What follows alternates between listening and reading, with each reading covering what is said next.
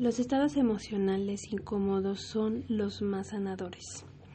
Creemos que la alegría, la paz, el amor son los estados más sublimes que un ser humano puede experimentar.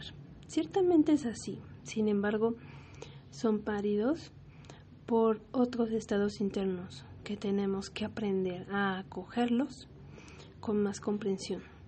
La frustración, el vacío existencial, la decepción, la rabia, Gracias a la frustración nos damos cuenta que necesitamos cambiar el rumbo. Gracias al vacío y nos damos cuenta de que necesitamos consultar a nuestro corazón. Gracias a la decepción nos damos cuenta que necesitamos sentirnos más merecedores de la buena vida.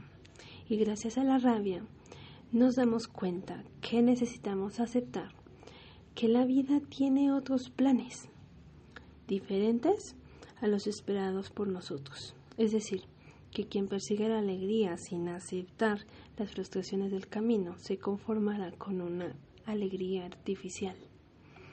Quien persigue la paz sin aceptar el vacío se conformará con una calma artificial. Quien persigue el amor sin aceptar las decepciones del camino, se conformará con un amor artificial.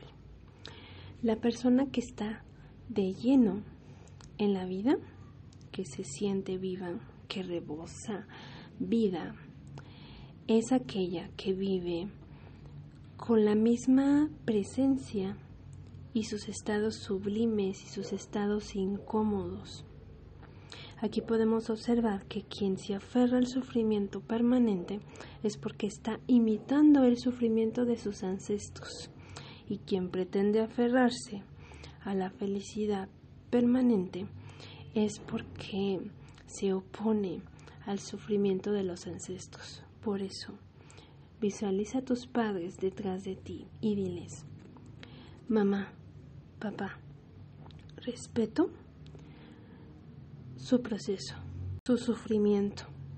Y a partir de ahora, yo elijo vivir con aceptación todas las polaridades de la vida.